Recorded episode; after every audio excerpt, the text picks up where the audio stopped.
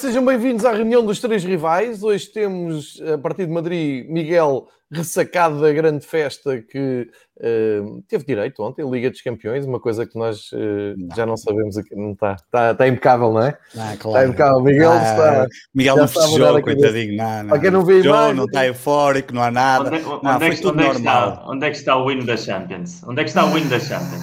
Ai, meu Deus. Win da Champions, onde é que está?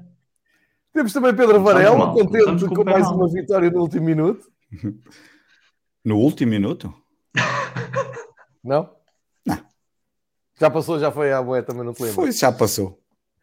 E João Gonçalves, é, aqui contente com três vitórias seguidas, um autêntico ah, luxo para este Benfica tá, deste ano. Bem melhor, é, bem melhor. Vamos à espera.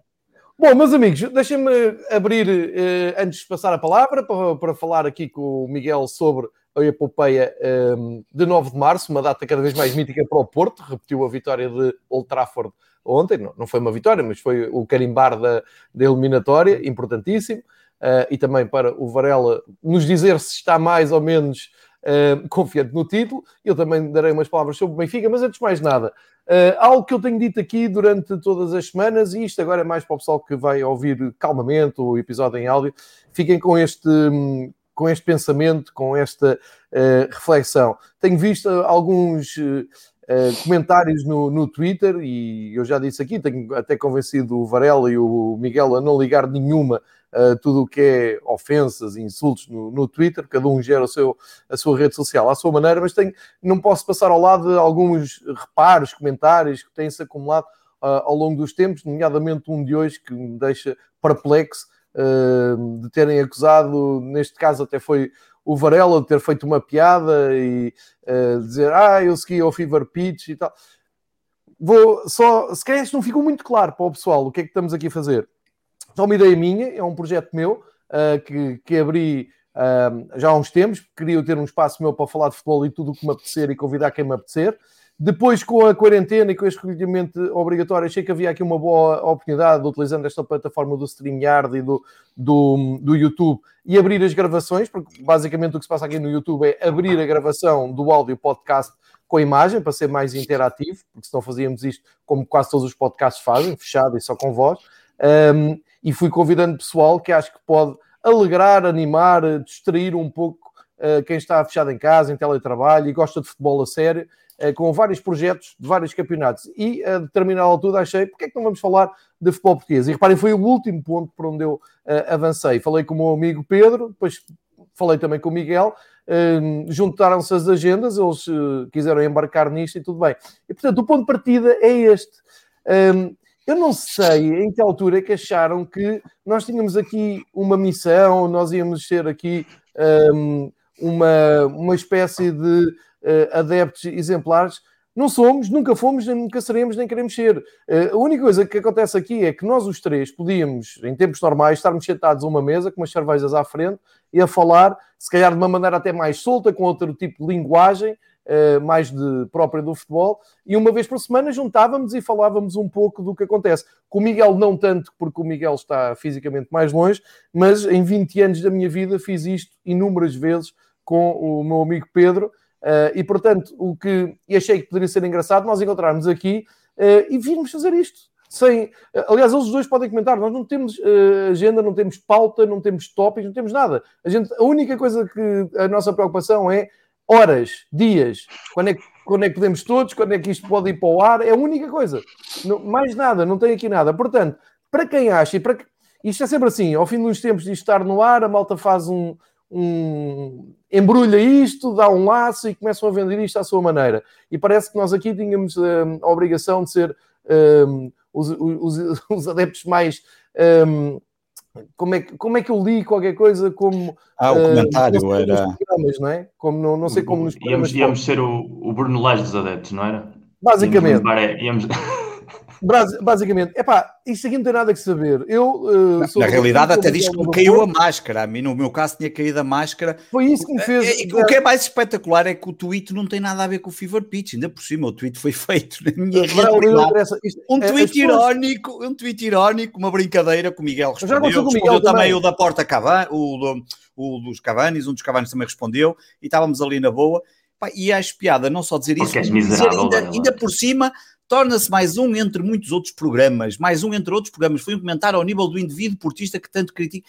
É pá, a sério, meu. eu não quero dar importância nenhuma a isso, já não há grande paixão um toque e um esclarecimento. Isto não é programa nenhum, isto é uma conversa de três pessoas abertas ao público e nós não, não convidamos ninguém sequer para vir aqui, eu não peço a nenhum amigo meu para vir aqui. Vem quem nos chega e quem, quem se interessa. Claro. E, eh, claro, a partir do momento em que já temos duas dezenas de pessoas a seguir e depois é o podcast mais ouvido, chega a algumas centenas de pessoas, é claro, depois é natural que façam comentários. Eu, da minha parte, já estou vacinado contra isso. Estou-me nas tintas que dizem que não falo do Benfica e inventei futebol internacional para falar de futebol. Não quero nem saber disso. Eh, já, já vi o Miguel a, a escrever a quente no Twitter por causa de um, de um jogo de campeonato que lhe correu mal e caiu-lhe tudo em cima. O Varela faz uma piada que cai tudo em cima. Meus amigos, estamos nas tintas para isso e a ideia desta conversa não é, não é essa. Isto, a ideia desta conversa é confrontar opiniões.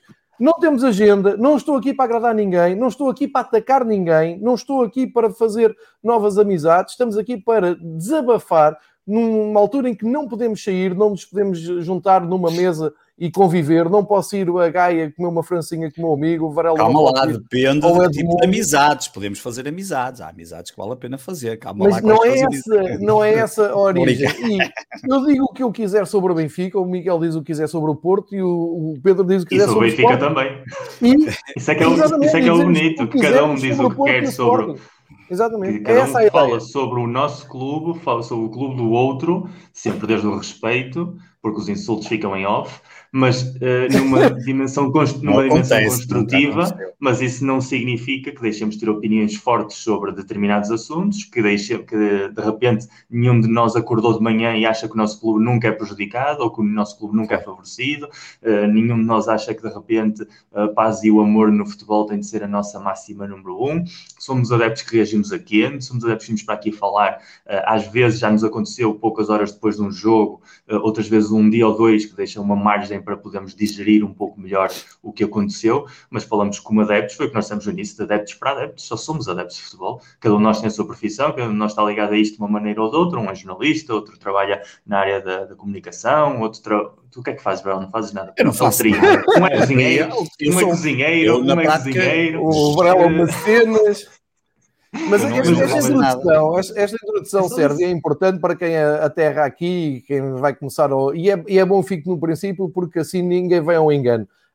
Um, o resto é, são opiniões sobre futebol, são reparos, são posições, são pensamentos que partilhamos, como partilhamos na nossa vida pessoal, uh, como o Miguel diz, aqui um, um pouco mais, uh, menos alarves do que se fosse ao vivo, e uh, abrindo a exceção das pessoas poderem se juntar aqui ao chat do YouTube, quem, quem estiver na exposição e na, na possibilidade de, de, estar online, e juntar-se, fazer as suas perguntas, mas é apenas e só isso. Isto não quer, não, não tem que ser um exemplo para ninguém, não, não é nada disso. É apenas um episódio em vários projetos que faz parte do Fever Pitch, de falar de futebol, e parece que sempre se fala de futebol português isto é, é uma desgraça. E acho que a maior parte das pessoas nem ouvem nada, nem, nem, nem ouvem um episódio inteiro. E ainda por cima temos que ser modelos, é que nós nem podemos não, não, ter, não, não nós temos que ser os modelos, temos que ser, nós temos que fazer um, aqui um programa que seja o modelo, por amor de Deus, para isso, para as televisões é, que são pagas, os jornais, e sei que mais.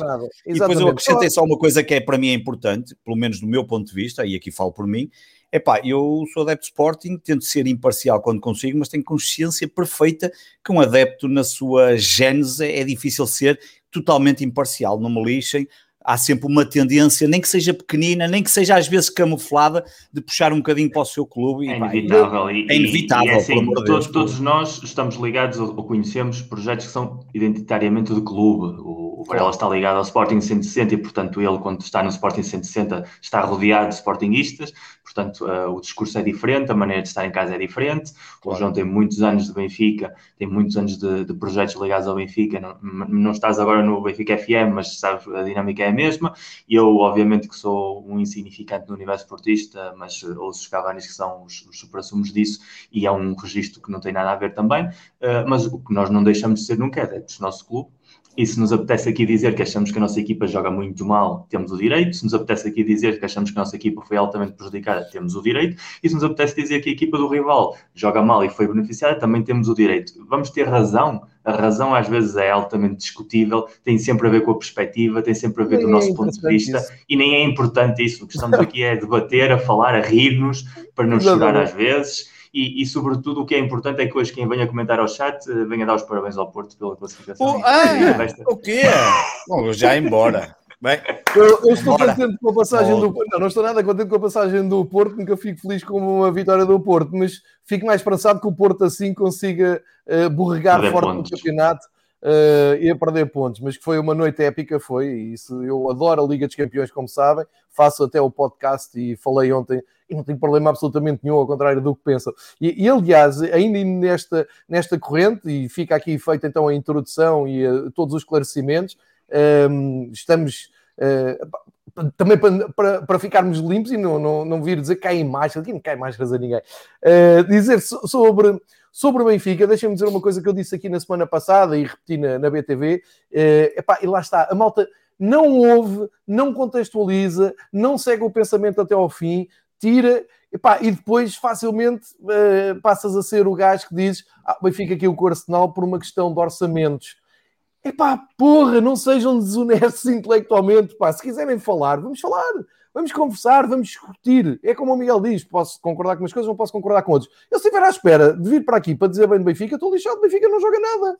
O Benfica não joga nada desde que começou o campeonato. Eu venho aqui todas as semanas dar a cara, falar com os meus amigos e se estão à espera que eu tire daqui grandes coisas do Benfica, estou todo contente. Ganha, o Benfica ganhou três jogos seguidos, bem bom. Uh, portanto, escolheram a época má para, para, para cascar. E nesse sentido do, do que foi dito, lembro-se de eu ter dito aqui do, do jogo do Arsenal, da malta dizer, ah, vai, diz lá, quero-te ver a dizer o que é que achas do Arsenal. E eu disse na altura, disse que a exibição não foi assim tão má, ou seja, o Benfica discutiu a eliminatória com o Arsenal, que eu acho que teoricamente é sempre superior porque joga na, na Premier League, e a eliminatória acaba decidida, curiosamente, muito perto do fim, por um jogador como o Aubameyang, que o Benfica, e reparem bem no que, no que eu vou dizer, e se eu estiver enganado, vocês corrigem, o Benfica não tem orçamento para o Aubameyang, quer dizer, o Benfica gastou 80 milhões ou 100 milhões, epá, em último caso não é uma coisa comparável, mas agarrem lá em 80 milhões e vão a Londres e tragam o Aubameyang e paguem o ordenado que ele quer. Não vai dar.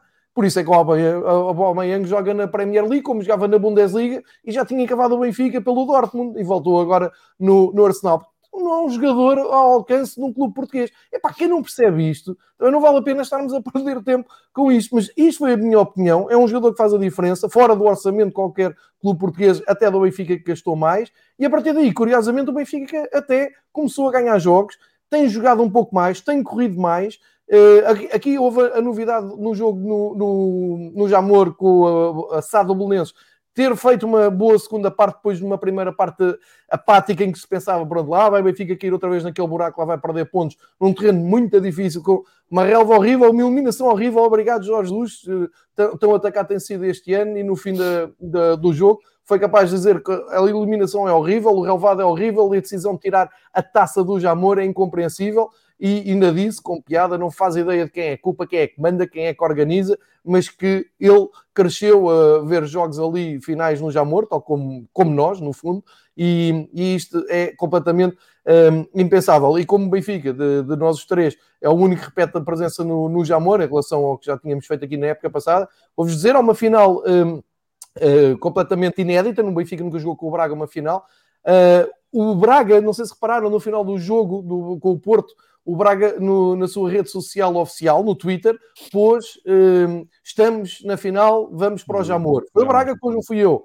E eu agarrei naquilo e disse: olha, esta malta deve estar mais bem informada que eu, porreiro, quer dizer que vamos para o Jamor. E a, a Federação, rapidamente, em poucos dias, quer horas, uh, resolveu então fazer um comunicado dizendo: não, não, afinal é em Coimbra. Ainda ninguém explicou porque é que afinal é em Coimbra. Não há um motivo, não há, não há uma justificação, não há, não, não há ninguém que dê a cara e diga assim: é porque queremos descentralizar o futebol, porque adoramos Coimbra, porque o relevado de Coimbra é maravilhoso, porque hum, Coimbra é capital do futebol. Pá, um, qualquer coisa que a gente ouça e diga assim: ah, podemos não concordar, mas há uma razão. Não há razão.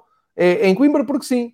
E porque os clubes deixam, e o Benfica também tem culpa, o Braga também deve ter culpa, Um, e vamos ver quando voltar uh, o público, que isso é que é verdadeiramente a questão, se a final da Taça de Portugal desapareceu do Jamor para sempre e se uh, o estado em degradação que está o, as bancadas, que está uh, aquele relevado miserável, se uh, afinal não é tudo uma politiquice para deixar cair o palco que é o, o palco de eleição da, da, da, grande festa que é a Taça de Portugal, seja com que finalistas forem, uh, e se no, no futuro não vamos nos lamentar destes anos de pandemia em que deixámos calmamente, deixámos, quer dizer, não podemos fazer nada, mas pelo menos fica aqui uh, o meu sentimento de, de, revolta, porque estou com o Jorge Jesus, acho que não faz sentido nenhum, ou pelo menos ainda ninguém soube explicar e justificar essa mudança de palco, e portanto continuo com a mesma incompreensão do ano passado.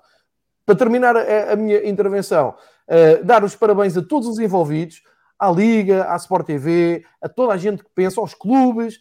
Pá, muitos parabéns, porque tem uma segunda liga competitiva, profissional, com clubes profissionais, equipas que daqui a uns meses vão estar a jogar na primeira divisão e conseguiram pôr três jogos na, no fim de semana. Queria agradecer esses três jogos no fim de semana, que deu para perceber como é que estavam as coisas, e seis jogos, seis, numa segunda-feira, durante o dia, dia útil.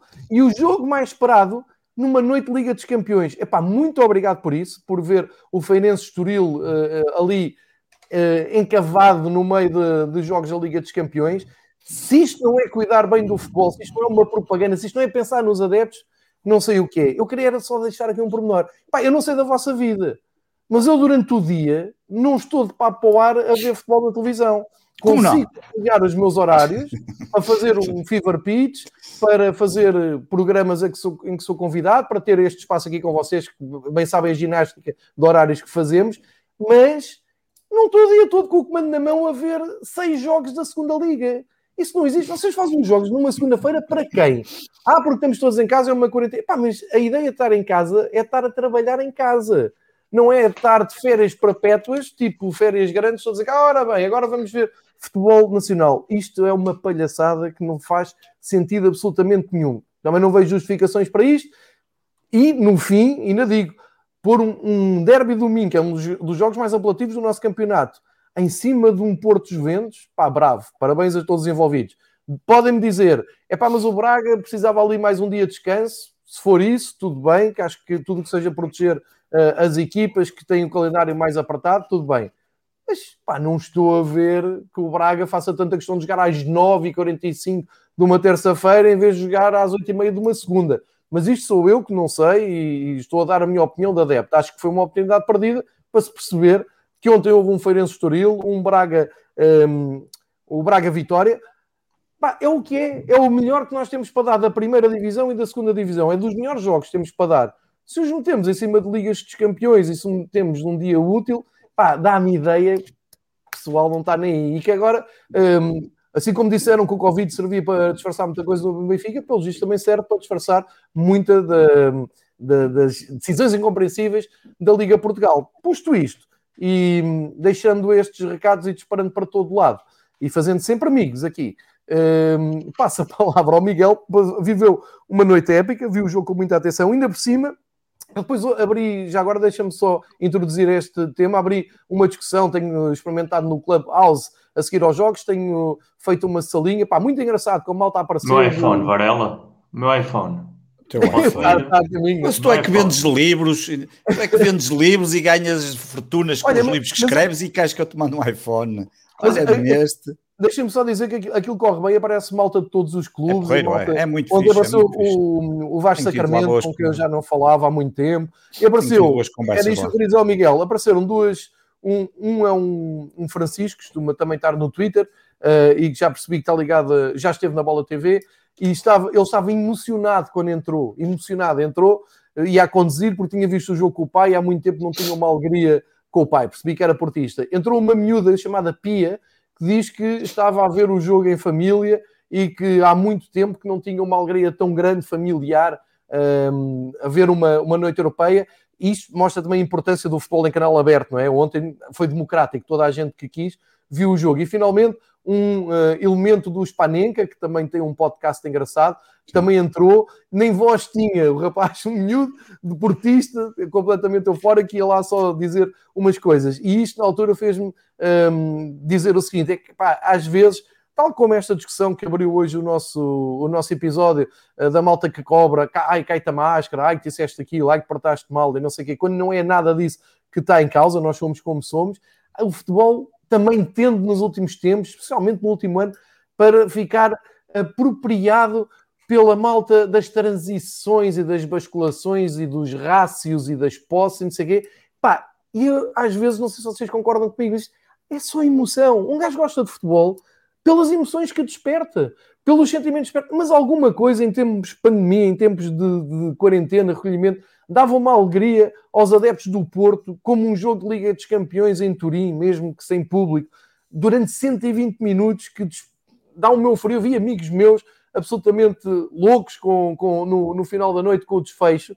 Há mais alguma coisa na vida que faça isto? Epá, deve haver, eu não me estou a lembrar de nenhuma, mas deve haver. Esta é a essência do futebol. Às vezes é mais importante isto, não, não é às vezes, é sempre mais importante isto, as emoções que, que despertam em todos, e, e, geralmente muito ligado aos clubes, às vezes às seleções, é isso que nos faz estar aqui os três, faz se calhar estar aqui 30 e tal pessoas a assistirem a isto, e mais 100 e tal que vão ouvir. É isto que move o futebol. Emoções. E não estamos a falar do 4-3-3 e da transição e da basculação e deste, de, desse, dessa conversa, que também é bonito, que é giro, mas isso é para quem gosta muito de futebol e quer mais e quer ir mais longe. Não é o futebol, é para quem quer saber mais futebol. O meu pai não faz puta ideia o que é que é uma basculação e uma triangulação e um overlap e adora futebol e adora ligar-me no dia a seguir a dizer: é pá, sim senhor, o Benfica ganhou, tá, parabéns, o Sporting vai ser campeão, fico contente, e o Porto ontem eliminou os Ventos, é bem feita para não serem parvos. Isto é que é a essência do futebol. Posto isto, palavra para o, para o Miguel. Um, não te vou dar os parabéns, porque não sou hipócrita, não queria nada que o Porto tivesse, não quero que tu tenhas alegrias, mas, é pá, sim senhor, grande feito, pá. Nos oito melhores da Europa, sim senhor. E o, o que faz seja especial é que não é a primeira vez, nem vai ser a última, e, tem sido recorrente. E, e, é o, neste momento, já temos a nossa rivalidade como tal, mas há uma coisa que são os factos. Nos últimos 30 anos do, do futebol português, a única equipa que consegue este tipo de coisas com alguma regularidade eh, somos nós. E, e, o Benfica teve aqueles momentos no início da etapa do Jesus, que também jogou, jogou a Champions League e esteve perto de, de chegar aos quartos de final. Teve as duas finais da Europa League, que é uma complicação, uma competição distinta. O Sporting teve aquela meia final com o Atlético Bilbao, a final perdida com o CSKA. Uh, eh, já não vou entrar nos anos 80, porque o Benfica tem, tem as finais perdidas, a do Anderlecht e depois a do Miguel, só aproveitar a dizer que o Sporting chegou lá por causa do Xandão, é? Obviamente, se não, se não há Fez anos, fez anos, nove anos esta semana. Ontem, Agora, ontem, uh, segunda-feira. O único, o único clube português que tem um impacto recorrente uh, na Europa é o Porto, isso é óbvio. Uh, aliás, os pontos acumulados pelo Porto fazem com que o Portugal esteja no ranking em que está e, ao mesmo tempo, permite que para o ano possam estar três equipas estamos aqui a debater quem é a equipa que vai seguir o Sporting, se é o Braga, se é o Porto, se é o Benfica, quem é que vai ficar de fora nesse jogo de cadeiras. mas mas essa é a realidade. E, e, vou pegar no fim pelo que tu disseste, porque acho que é, que é muito importante. Uh, a emoção. E a última vez que eu estive com os meus dois irmãos, eu cresci com os meus dois irmãos, somos da mesma geração, quatro anos de diferença. Uh, eu fui para a Espanha em 2006, eles ficaram em Portugal e depois emigraram em 2012 e em 2013 para a Inglaterra. A última vez que estivemos os três juntos foi há quatro anos e meio a ver um jogo de futebol uh, do Euro 2016. Combinámos os três ir a Portugal ver o jogo, cada um apanhou o seu voo encontramos lá o empate com a Áustria. Não voltei a estar com nenhum deles, com os dois ao mesmo tempo, já estive com eles a título individual, mas nunca tive isso outra vez. E ontem acaba o jogo e começam a chegar as mensagens, começam a chegar os áudios do WhatsApp. Eh, são esses laços emocionais que momentos como os que se viveram ontem para os adeptos do Porto têm, têm esse peso. Pessoas com quem eu tenho uma grande amizade, mas que não falo regularmente, porque a distância é que é e cada um tem as suas vidas, a mandarem mensagens por Instagram, por WhatsApp, eh, eu a ver o jogo e a, falar com os, meus irmãos espirituais do Cavani, a ter esse debate como se estivéssemos mais ou menos na mesma sala, cada um com as suas manias, as suas superstições. E isso é que é o futebol, isso é que é o bonito, é que um jogo como ontem o resultado é o de menos. O, mais bonito é a alegria que trouxe às pessoas. E ainda para mais, os adeptos do Porto este ano não estão particularmente a ter muitas alegrias, a época está completamente perdida em todas as linhas, seja a Taça de Portugal, seja o Campeonato, e obviamente que a Liga dos Campeões não sendo um objetivo, nem sequer é exequível que a equipa possa ir mais longe do que chegou, apesar de que possa acontecer tudo e mais alguma coisa, e o futebol é porque em surpresas, mas dá essa alegria porque é Juventus, não porque a Juventus seja melhor que o Porto, a nível europeu, a Juventus é um clube ao nível do Porto, tem as mesmas taças dos campeões que o Porto, eh, é uma equipa, aliás, um, um, verdadeiro underachiever na Europa em função daquilo que conseguiu fazer na Liga Italiana, mas tem o orçamento que tem, tem o Cristiano Ronaldo, tem esse peso da imprensa italiana, tem esse peso fantasmário do, do Agnelli que quer acabar uh, com o futebol europeu e fazer daquilo a, a, brincadeira de meia dúzia de clubes, e, e portanto ganharam uma equipa e é um clube que representa tudo isso, tem sempre um sabor especial e para os portistas ainda mais por causa da única derrota numa final europeia ter sido contra a Juventus em 84, que foi o último jogo que o Porto disputou oficial antes de eu ter nascido. Uh, para vocês percebam, o Porto só começou a ganhar a série depois de eu ter nascido, há uma correlação imediata, não, não quero aqui deixar isso passar porque é óbvio, uh, a culpa É um acontecimento eu. negativo uh, duas vezes, não é, Miguel? É, é o teu é, nascimento e o Porto começar a ganhar, e, não é? É, as duas coisas. E, e assim, assim, tudo isso, todo esse peso emocional é é o, que dá uma, uma vitória que é épica, que é uma derrota, mas que é uma vitória, tal como aconteceu com o jogo com o Manchester United eh, há 17 anos atrás, eh, e nesse caso foi um empate. E, e ontem o gol de Sérgio Oliveira representou, representa tudo isso. O jogo em si, ou melhor, os jogos dentro do jogo, porque foi um jogo muito diferente segundo a sua etapa.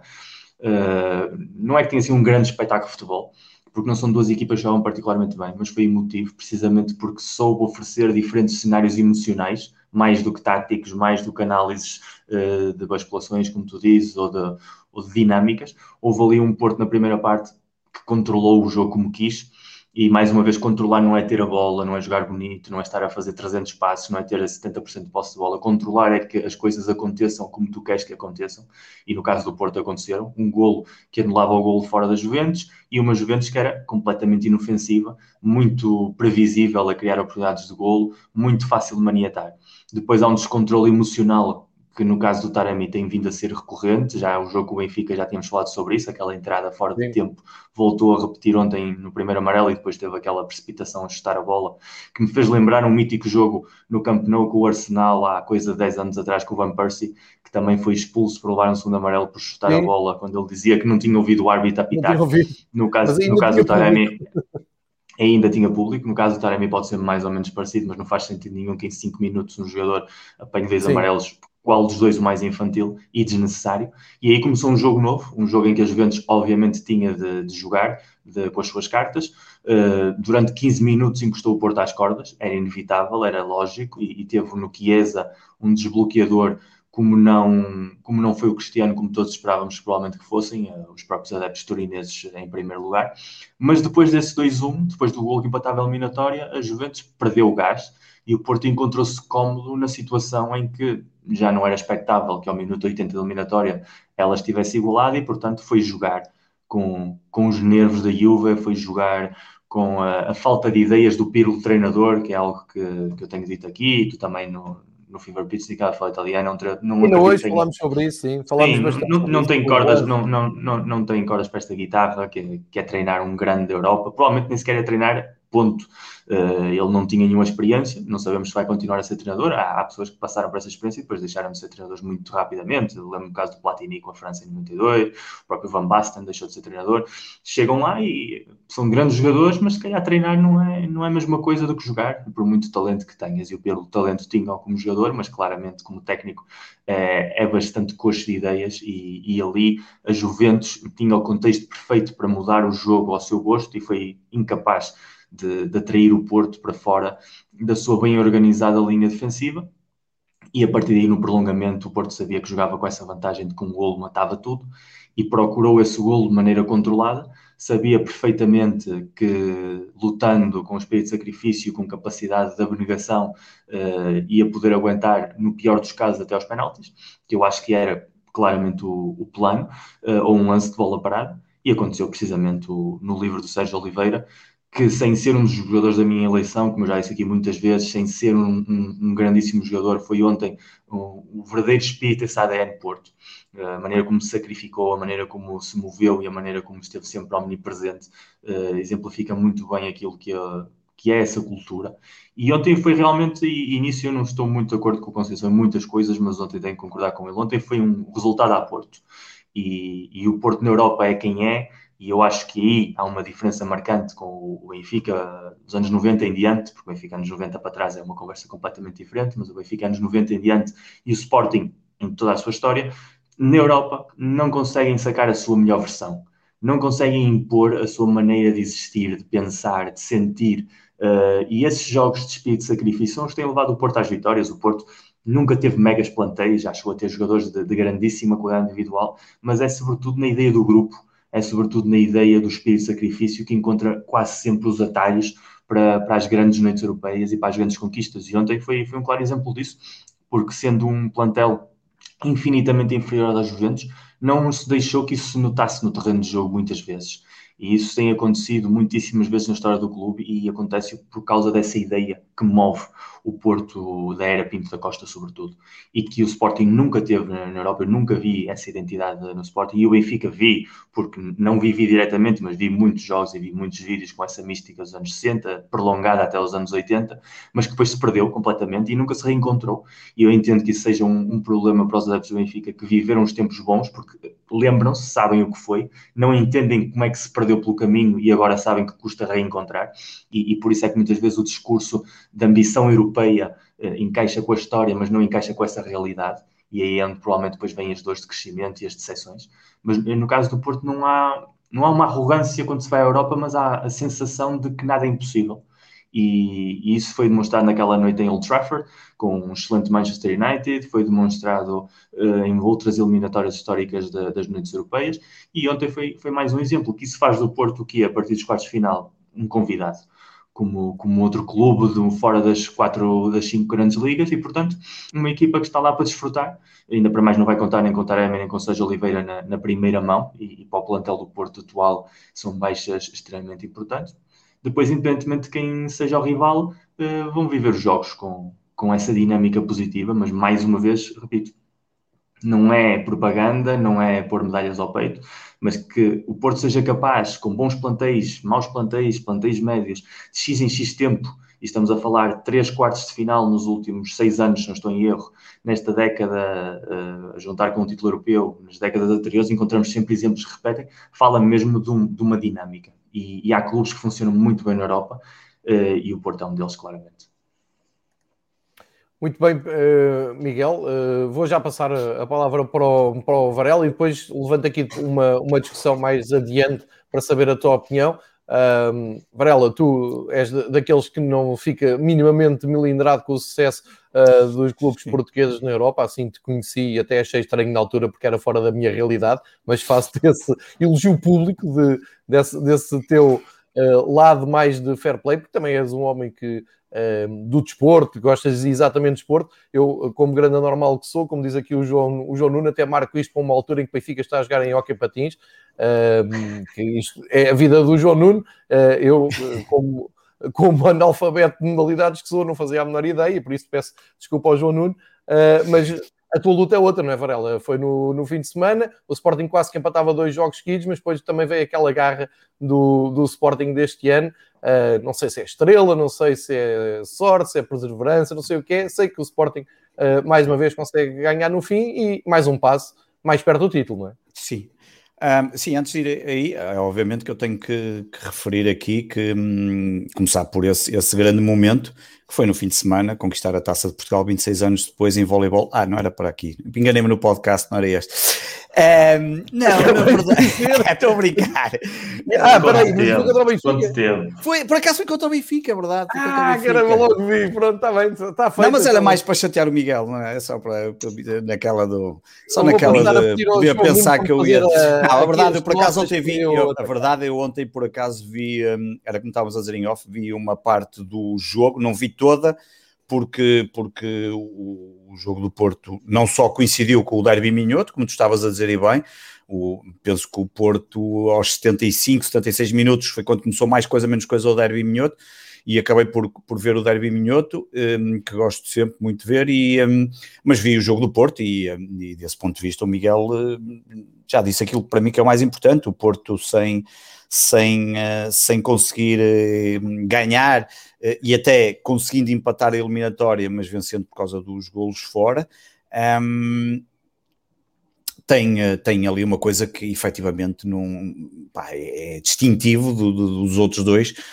clubes, nomeadamente do Sporting, então nem é preciso falar, porque o Sporting nas competições europeias nos últimos anos tem sido um desastre, um, mas a verdade é que é aquela garra e aquele, aquele querer que, que, já falamos aqui, e o Miguel até um, houve um programa que até falou bastante sobre esse aspecto, ah, e conseguiram superar-se uma equipe, eu, eu, diria que o Sporting, não, não sei se este Sporting, mas um Sporting qualquer, porque este Sporting desafia um bocadinho tudo aquilo que nós conhecemos do Sporting, até ao dia 2, portanto este Sporting de Ruben Amorim está a desafiar tudo aquilo que eu conhecia do Sporting até ao dia 2, nós conseguimos ganhar... Na Europa, não. 12...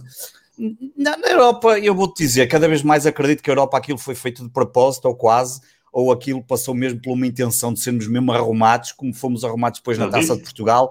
Sim, acredito que, há, não digo que seja que tenha sido de propósito, mas que não houve um interesse, como não houve na Taça de Portugal, porque, porque é óbvio que naquele jogo da Taça de Portugal nunca o Sporting perderia aquele jogo com o Marítimo, dava mais que tempo suficiente para dar a volta e pelo menos empatar e levar o jogo, quem sabe, para outras, para, para prolongamento e para, e para grandes penalidades.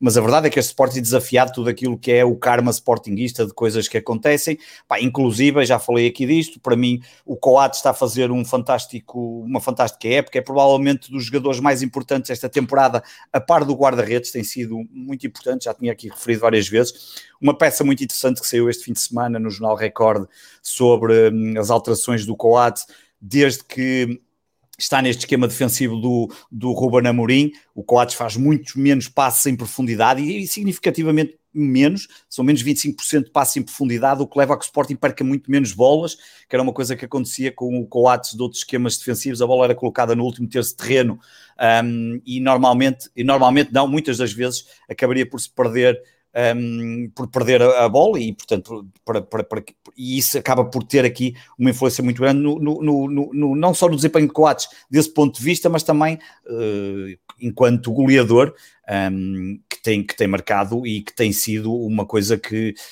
um, se calhar, se recordamos do ano passado, marcava na nossa baliza e tudo. Um, Portanto, uh, e, tá, e, portanto, e isso para dizer que o Porto, desse ponto de vista, fez um. Pá, tá Mas olha uma, uma, coisa, uma campanha incrível. Sem, sem querer Sim. agorar, sem querer agorar, Sim. em 2000, quando o Sporting é campeão e faz aquela recuperação fantástica Sim. com o Inácio, lembro perfeitamente que também se dizia muitíssimo isso, que era uma equipa capaz de contrariar o fatalismo do Sporting dos oito anos anteriores, e no ano a seguir foram aí, classificaram-se obviamente para a Liga dos Campeões, houve aquele investimento naquele, no verão de vários jogadores veteranos, com muita ambição na Liga dos Campeões. Primeiro jogo, acho que foram 3-0 contra o Real Madrid em Alvalade e acho que vocês ficaram, não sei se foi em terceiro ou em quarto lugar do grupo. Já não me Portanto, recordo, porque eu acho que devo ter ido ver, mas já confirmo isso, um, porque eu até acho que fui ver alguns dos jogos, um, acho que fui, já, já confirmo isso. Uh, mas eu, eu, eu, quando digo aqui um, que o Sporting eh, está a contrariar, está a contrariar de, de tudo, Miguel. O Sporting nunca teve com esta vantagem como está. O Sporting não vira tantos jogos como os que virão, como os que têm virado. Não, há jogadores, a equipa é inferior, como toda a gente sabe, e está a produzir resultados que, que, não, que, não, que, não, que não eram expectáveis e estão a acontecer coisas que em outras alturas de certeza que não, que não, que não aconteceriam. E mesmo nesse, nessa altura. Hum, já aconteceram algumas interessantes para nós termos sido campeões, obviamente, mas era uma equipa completamente diferente. O Sporting na altura tinha uma equipa boa. Estás a falar, tu falaste qual? O 2001, o 2001, 2000, 2002, 2000, 2001. Não, não. Do, ah, não, 99, 2000. 99, 2000, exatamente, que é a Liga dos Campeões de 2000, 2001. Sim, essa aí a equipa já não, não era, mas enfim, mas eu percebo isso que estás a dizer, mas de qualquer forma acho que há aqui coisas que nós temos contrariado de uma forma que, não, que noutros tempos não, não, não, não aconteceriam. Um, e, e, e, aqui, neste jogo em particular contra o Santa Clara, apesar de tudo, o Santa Clara já tinha mostrado que mesmo jogando contra Porto e Benfica, não era uma equipa de sofrer muitas oportunidades de gol. Porto e Benfica tiveram muitas dificuldades em ter oportunidades de gol contra o Santa Clara. E o que me chateou mais até neste jogo foi que o Sporting marcou, na única oportunidade que teve na primeira parte. O Santa Clara na primeira parte praticamente não tem oportunidades de gol, tem ali duas situações, mas aquilo nem, nem se pode considerar oportunidades. O Sporting não faz nada de especial, tem uma oportunidade e concretiza depois está claramente a viver de, de, uma, de uma, vantagem à espera que, que, o jogo se calhar termine com aquele 1-0, sofre o golo e depois nos últimos 10 minutos, do ponto de vista estatístico, faz mais nesses 10 minutos que no jogo todo, mostrando claramente que poderia ter feito, adormeceu claramente à sombra da maneira. O Ruben Amorim referiu-se no final, e, isso, e que não pode acontecer, porque desta vez acabou por correr bem. Não sei se, não sei se noutra, noutra altura poderá correr de igual forma, mas de, de qualquer olhando para, aqui, para aquilo que têm sido estes adversários, Santa Clara, Passos Ferreira, são jogos que se esperavam complicados e, e, e portanto, não, não, não, me espanta, conseguimos atingir o objetivo, para mim é o mais importante, é a velha história do jogo a jogo. A questão do, e respondo já aqui à questão do, do João Nuno, que ele pergunta se, é, se era a minha maior desilusão, como é que ele diz, se era a minha, não ser campeão é a maior desilusão desportiva da tua vida. É uma desilusão, isso já o disse aqui há três ou quatro semanas atrás, ou há um mês, ou há quanto tempo é que foi, ou há cinco semanas, já não me recordo, podemos olhar para o jogo a jogo, mas é óbvio quando tens 10 pontos de vantagem, nesta altura então, que estamos a menos de, de um terço do campeonato, claro que seria uma desilusão. A maior desilusão da minha vida, em termos desportivos, que eu me recorde, provavelmente é a Liga Europa em Alvalade, porque é uma coisa... Repetir uma final da Liga Europa não tem sido nada fácil, ao ponto que eu não me acredito que tão cedo lá metemos os pés. Perder uma final da Liga Europa em casa Uh, ainda, ainda, ainda, ainda, ainda aumenta a desilusão e naquele jogo, um, apesar de eu ao intervalo achar que íamos ser eliminados, e disse a quem estava comigo, uh, apesar de estarmos a ganhar, mas sentia que o Sporting não, não estava a fazer um grande jogo e que a coisa, e o CSKA valia, valia mais, valia e acabou por fazer-se valer disso, apesar também de dar alguma sorte, por exemplo, uma sorte certamente não aconteceria com este, com este Sporting de Ruben Amorim, aquela famosa bola ao poste que nos poderia ter lançado para o empate e se calhar dar a volta a esse jogo, mas está com, com uma reviravolta épica, com o pulo todo a puxar e acabamos por sofrer o 3-1. Um, essa, essa talvez seja a, a, maior desilusão desportiva que me recordo assim do, em termos do, do, Sporting, essa claramente. Agora, seria uma desilusão enorme um, não vencer este campeonato, dado que um, se formos objetivos, se olharmos, o Sporting tem dois jogos de, de, de, grau de dificuldade máximo, que é Braga e Benfica, que na iminência de acontecer uma derrota podia perder seis pontos e ainda ficava com quatro. Um, com quatro não, ficava com três, porque o Braga que é quem está atrás. Um, e depois tem um conjunto de jogos dentro do nível do que temos visto, Santa Claras e afins, mas, mas portanto seria uma desilusão muito grande uh, não ser campeão nesta altura, uh, porque sem dúvida que nestes últimos uh, eh, 20 anos ou 19 anos desde que fomos campeões, esta é a vez que estamos muito mais próximos de o ser, como nunca aconteceu, como nunca aconteceu na história do Sporting, esta vantagem um, e este, este, este desnível de, de, em termos de pontuação, e portanto seria, seria, ficaria muito, muito, muito triste e às tantas mais valia desistir do futebol de uma vez por todas e, dedicar-me às setas e outros esportes quaisquer em que não tenho que me preocupar com o clube que vença e posso simplesmente desfrutar de, de ver essa, uh, as maravilhas que vão acontecendo, olha, como fiz este fim de semana com os campeonatos da Europa de atletismo. Portanto, um, agora, posto isto... Uh, Tem que dizer o Manchester United. É?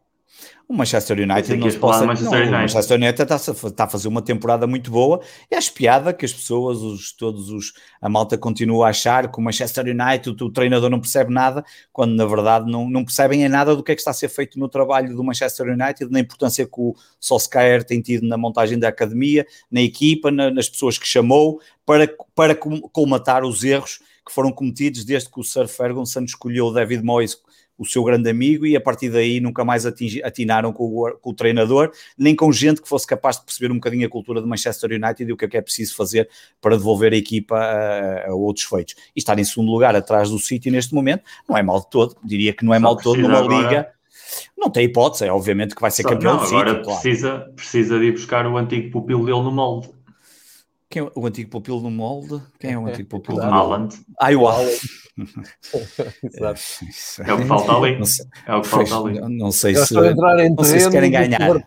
Do Fever Pitch do David. Exato, do David. Mas pronto, Olha, o resto é sobre isso. Miguel responder quem é que preferias nos quartos, que é aquela pergunta. Real Madrid. Clássica. Real Madrid. Se Real Madrid. Real Madrid. Real Madrid é um grande Atalanta, não é? Vamos ver. Real Madrid ou Atalanta, qualquer um dos dois, e se não o Dortmund dos que estão classificados, uh, e, e, olhando para os outros jogos, tendo em conta que tanto Liverpool como como PSG, provavelmente, se bem que o PSG não quer fiar muito, mas o City e Liverpool já dão como classificados. Eh, eu escolheria o Real Madrid porque acho que o Real Madrid é muito parecido com esta Juventus, ou seja, é uma equipa que lhe falta golo, é uma equipa que tem um plantel muito envelhecido, uma equipa que, que não é muito perigosa no sentido de que vai criar muitas ocasiões de golo e continua a ter muitos problemas atrás e, portanto, seria uma eliminatória bastante parecida com esta Juventus e o Porto já demonstrou que neste tipo de jogos tem um plano que, que tem funcionado, já com o City também funcionou mais ou menos, uh, portanto, eu acho que prefiro esse perfil de clubes do que um Chelsea, por exemplo, que vem motivado com o Tuchel, do que um PSG que tem individualidades que podem romper qualquer esquema, uh, o próprio Liverpool e City acho que estão em dois níveis muito superiores, apesar da crise do, do pool, e, e o Real Madrid é aquela equipa que está na mesma dinâmica que a Juventus, perfeitinha, para acertar contas antigas também. Muito bem, fica aqui uh, uh, a preferência do, do Miguel, é aquele clássico, né? quando chega a esta Sim. altura. O João tinha-me perguntado se eu acho o Veríssimo ganhou o lugar da defesa uh, ao Vertonghen. eu acho que o, o, caso mais discutível no, no Oso Benfica é o do guarda-redes. de repente aparece o Elton Leite e o Jesus nisso foi muito hábil a explicar. Disse que o, o Odisseias uh, veio pior daquele surto do Covid.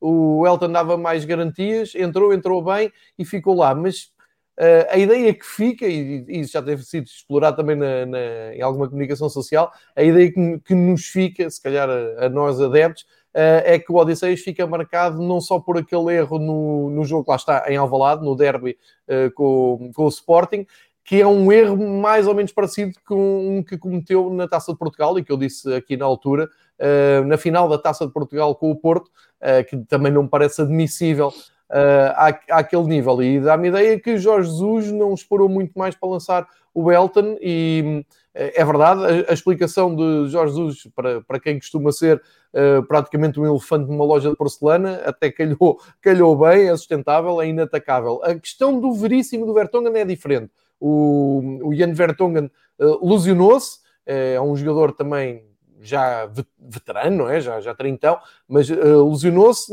e naquela altura deu muito jeito ao Jorge Jesus poder experimentar uma nova dupla, já que o Jardel também vinha de lesão e tinha ali o Lucas Veríssimo que já tinha entrado a frio na, na Liga Europa, num sistema muito mais complicado, que é naquele sistema dos três defesas na linha de centro, uh, e portanto avançou para Uh, depois para o 4-4-2 mais típico, mais clássico do Campeonato Nacional, metê-lo ao lado do Otamendi, que sem dúvida nenhuma é o central do Benfica que mais, uh, mais regular tem sido, que melhor se tem exibido. E nesse sentido, dá-me ideia que o Veríssimo está, está, a ganhar pontos, porque isto uh, é no futebol. Toda a gente que sabe que isto é uma verdade lá para ali. É, o futebol é o momento e neste momento o Veríssimo titular não fez mal nenhum para sair, vai ser difícil uh, os que estão de fora, Jardel e o Vertonghen, que vinha a ser titular desde o início, voltarem para, para a equipa. Isto são boas dores de cabeça para, para o Jesus, não vejo drama nenhum aqui, não parece que tenha que haver nenhum titular uh, de caras. Ainda por cima o Veríssimo marca um gol no, no Jamor, no, repetindo a história do Luizão quando estreou com um resultado bem melhor. Eu estive na estreia do Luizão no Jamor, eh, na altura em que o Estádio da Luz estava a ir abaixo, não porque o Bolonenses gosta de jogar no Jamor na altura. Foi o Benfica que jogou em casa, estava a ganhar 3G, ficou 3-3. O Luizão marcou um gol e saímos lá todos a dizer mal da vida e de Luizão. Portanto, só para verem como é que é o futebol, e passado uns anos é ele uh, um dos diretores ou uh, o um dos principais rostos do futebol do Benfica, mesmo fora de campo. Falando do Odisseias, eu lembro que há coisa dois meses aqui, sensivelmente, tivemos o debate em que eu já dizia que achava que o Odisseias não é um guarda-redes de perfil alto para o que são os, os clubes portugueses, e falámos aqui sobre a falta de cultura em Portugal em investir em contratar guarda-redes de referência, e o Sporting este ano tem tido o Adam a fazer uma, uma excelente temporada e, e é foi um upgrade em relação ao, ao Maximiano, como o Varela já tem dito, mas eu nesta eliminatória com, com a Juventus, para mim continua a ser claro que o Marchezinho está, está um nível acima.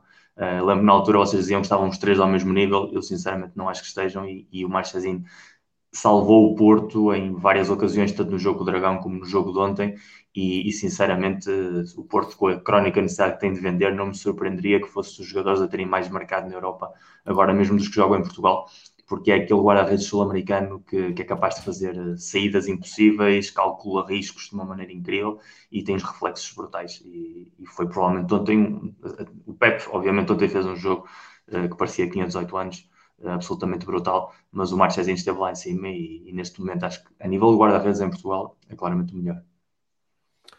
Um, vou pegar aqui numa ideia vossa, porque hum, acho que há aqui uma discussão engraçada para ter, uma discussão, opiniões eh, trocadas para ter sobre um, as responsabilidades e, e, o que é que os clubes devem assumir ou não, porque uh, eu disse aqui há uns tempos, e o Varela até ficou um bocado picado com, quando eu disse, e acho que o, o, Miguel também disse, já não me lembro bem, mas o Miguel, o, o Varela reagiu um pouco mal, eu vou voltar a, a esse tema, que é uh, o Sporting Braga ser a melhor equipa da época e o Sporting ser a melhor equipa do campeonato, são coisas diferentes. Um, e uh, hoje sinto mais argumentos para dizer isto, porque o Braga continua, o Braga, entretanto, uh, enfim, ultrapassou o Porto com classe no Dragão, apurou-se para a final. Uh, ontem ganhou o Derby, está a jogar muito bem, muito consistente. Eu acho que tem mesmo o melhor futebol, a jogar o melhor futebol nesta época em Portugal. E o Sporting é a melhor equipa do campeonato, para, que não restem nenhumas dúvidas e o Varela não, não acha que haja aqui nenhuma incoerência. Agora, aqui a questão é a seguinte: é que o Varela há pouco disse uma coisa que é muito importante para compreendermos esta época. Uh, sugeriu até o facto de o Sporting ter deixado cair um, a pré-eliminatória da UEFA porque sabia que não tinha plantel para andar naquela vida e que não queria uma final da, da, da Liga Europa. era uma incógnita aquele plantel ainda naquela altura, não é? Ainda é esse problema. Mas, é, eu, mas pronto, e, e, é engraçado, é curioso tu dizes isso, é muito interessante tu dizes isso, e até a Taça de Portugal, porque ainda iriam ter dois jogos de, de meias finais, mais uma eliminatória e por aí fora, portanto, uh, um adepto do Sporting como o Pedro, super informado e super ativo uh, publicamente, uh, assume isto que nós andamos a dizer um pouco às escondidas, um pouco disfarçadamente. Com, eu com... disse às claras. Sim, sim. Na altura disse às claras.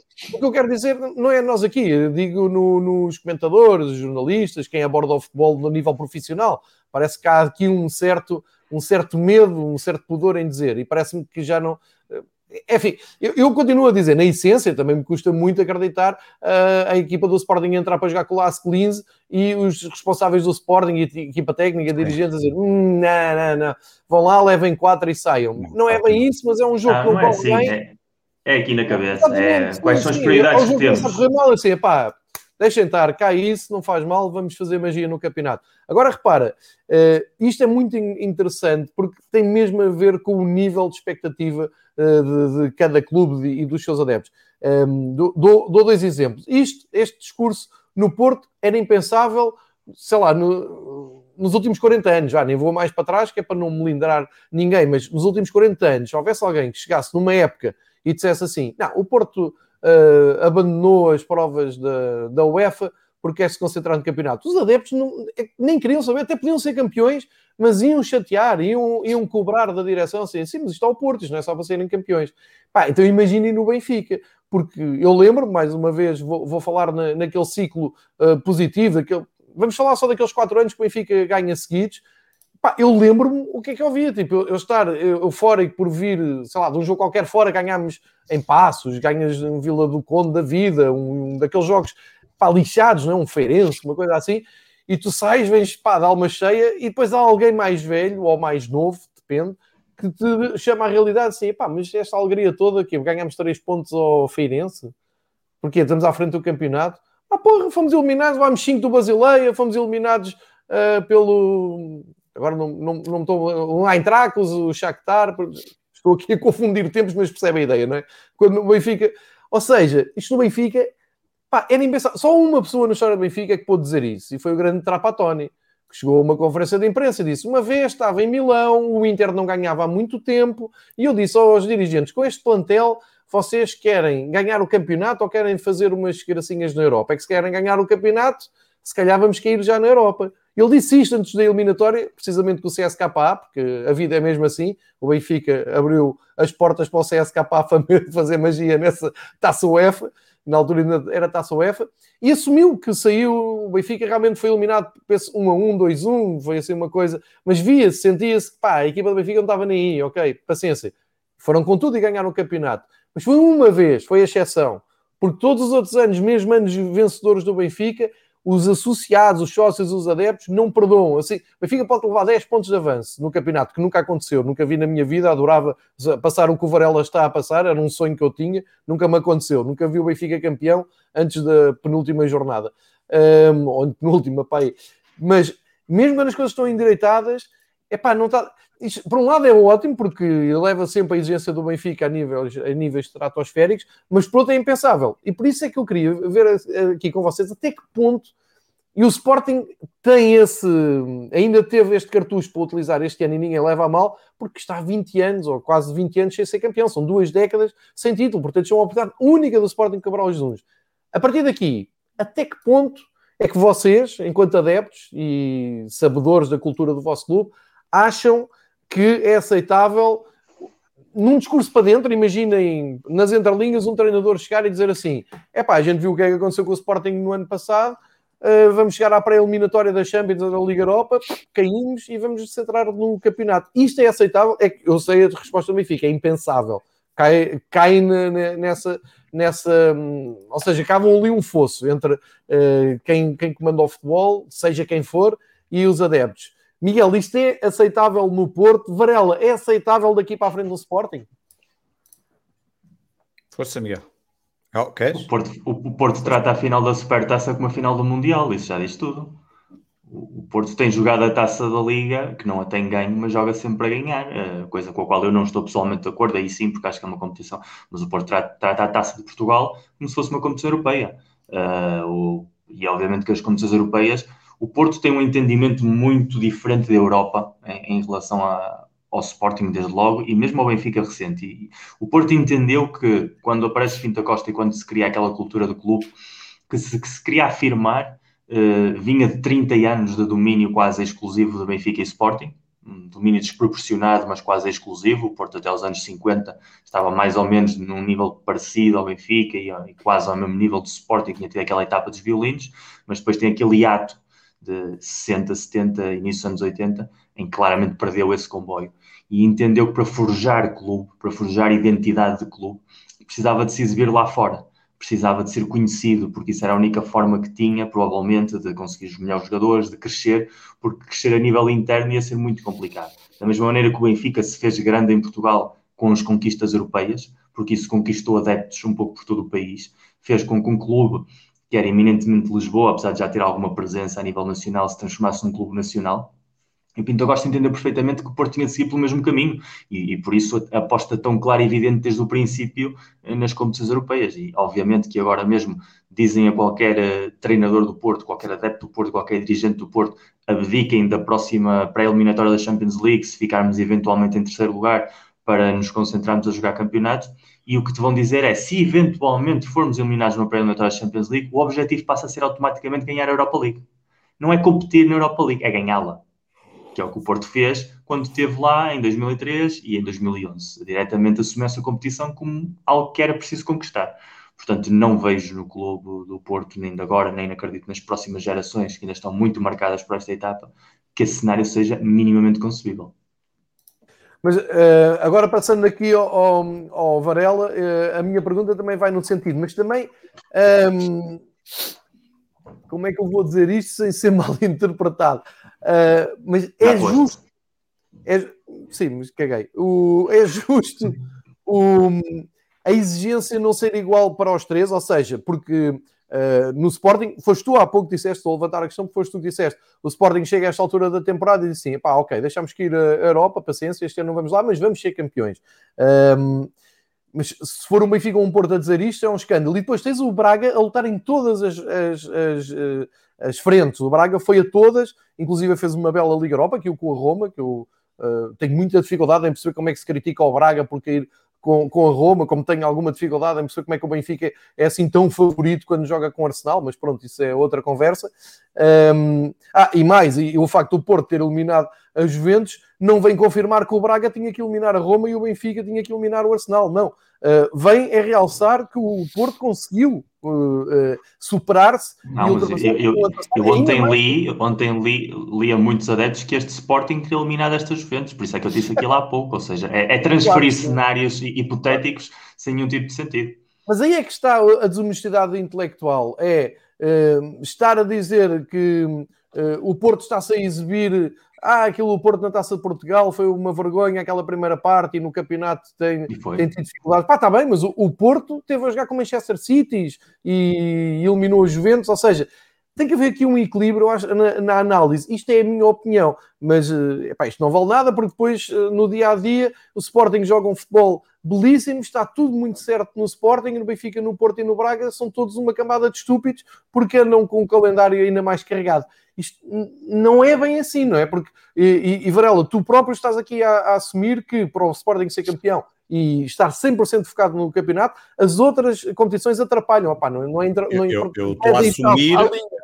Eu estou a assumir. Mas daqui para a frente não pode ser assim, não é? Tu não podes assumir um, porque é o que me parece. Agora, se claro, me perguntas, se me perguntas que é o que eu quero, não, claro que não. Basta ouvir os programas de Sporting 160 a seguir à eliminação do Lasco ou a seguir à eliminação do Marítimo e eu estava completamente fora de mim porque não, não aceito que não se possa jogar e fazer 50 jogos numa temporada e achar que tá, temos de descansar, os meninos têm de descansar essa coisa toda e pesa, pesa, pesa a todos.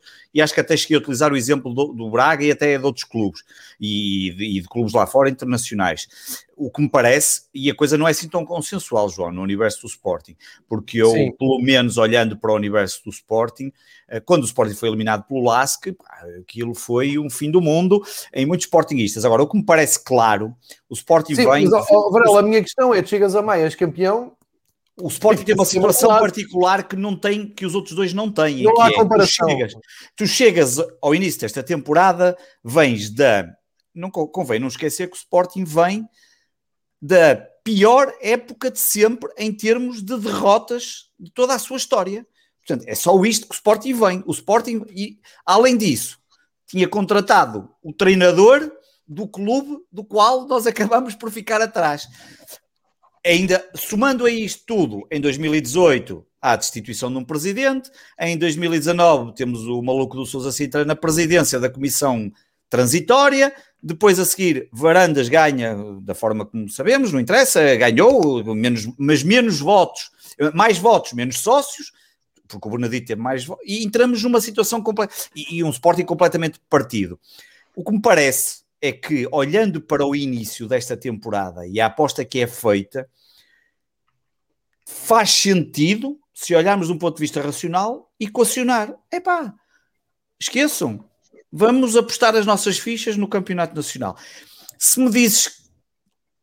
Agora, é evidente que ninguém sabe o desfecho final. Chegamos ao final e somos campeões, imagina. É pá, correu bem, olha, fantástico, mas as coisas são mesmo assim, não há garantias. Ninguém... Análise, a minha questão é mais esta, Varel, do ponto de vista da análise, e, e estou a perguntar a ti muito diretamente, porque, por exemplo, no outro dia. Eu acho que este. Eu acho que não, não, mas no outro dia acho que aí há um mal entendido, só para, só para ficar claro, em relação a isso no próprio dia, porque pode ter ficado aqui um mal entendido da, da, forma como eu reagi, da forma. Aliás, eu este, na segunda-feira, no Sporting 160, disse que o Braga é a equipa que melhor joga futebol em Portugal.